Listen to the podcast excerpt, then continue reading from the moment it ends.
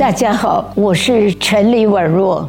在一九八三的时候，我是蒙特利公园市的市长。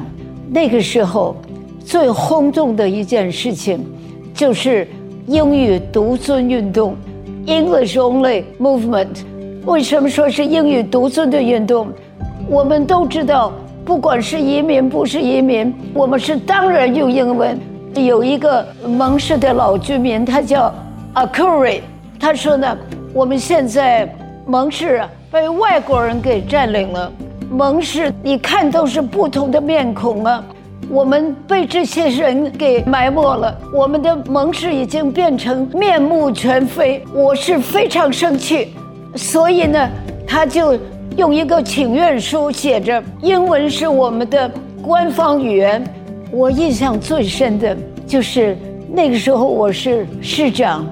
我坐在主席台的上边，下边呢就是 Mr. Akuri 呢，一个手拿着英语独尊的这个请愿书，另外呢拿着美国的宪法。他说：“Ladies and gentlemen，我们现在 Monterey Park 被这些个外国人呢代替了。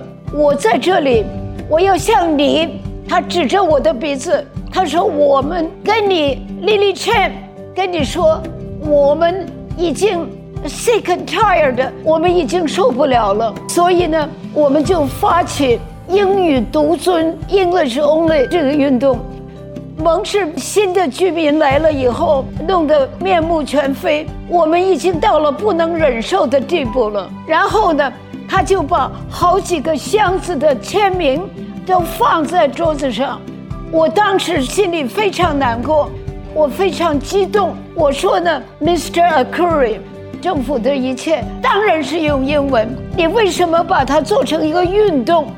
第二点，你生气，我做市长，我最大的使命是我们不仅要尊重英语，同时呢，我们更重要的就是要多元，我们呢要 English Plus，什么叫 English Plus？Akuri 先生。我告诉你，我希望你呢到蒙氏的图书馆去看看。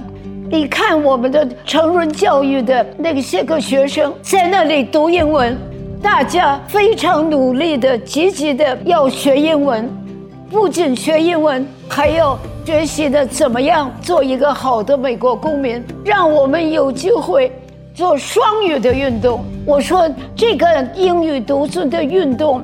是对我这个市长的侮辱，你不能够代表我们成千成万的蒙氏的居民，大家呢都有同感，在法律上，在人情上，我们都是积极的反对。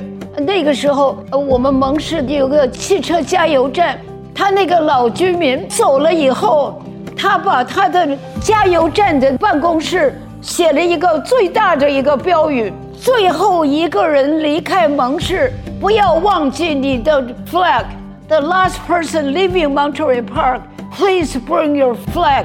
就是这些个新移民把我赶走了。他说了这个话以后，我以市长的身份跟那个记者讲，他这个举动是太对不起这个新移民。我说你这个行动，你不是我们美国的代表，你是 bigot 仇视的人。我把他骂了一顿。这个的人呢，就告我说我损害他的名誉。现在啊，英语独尊已经过时了，我们已经完全是 bilingual。就是在这个过程当中，卡特总统任命我做成人教育委员 （Commissioner of Adult Education）。我得到这个任命以后，就跟卡特总统说：“我们太感激你呢。”我从那天开始，把成人教育变成。政府的补助，就是说呢，从那天以后，我们整个的成人教育呢是不交钱了，我们取得了最大的胜利。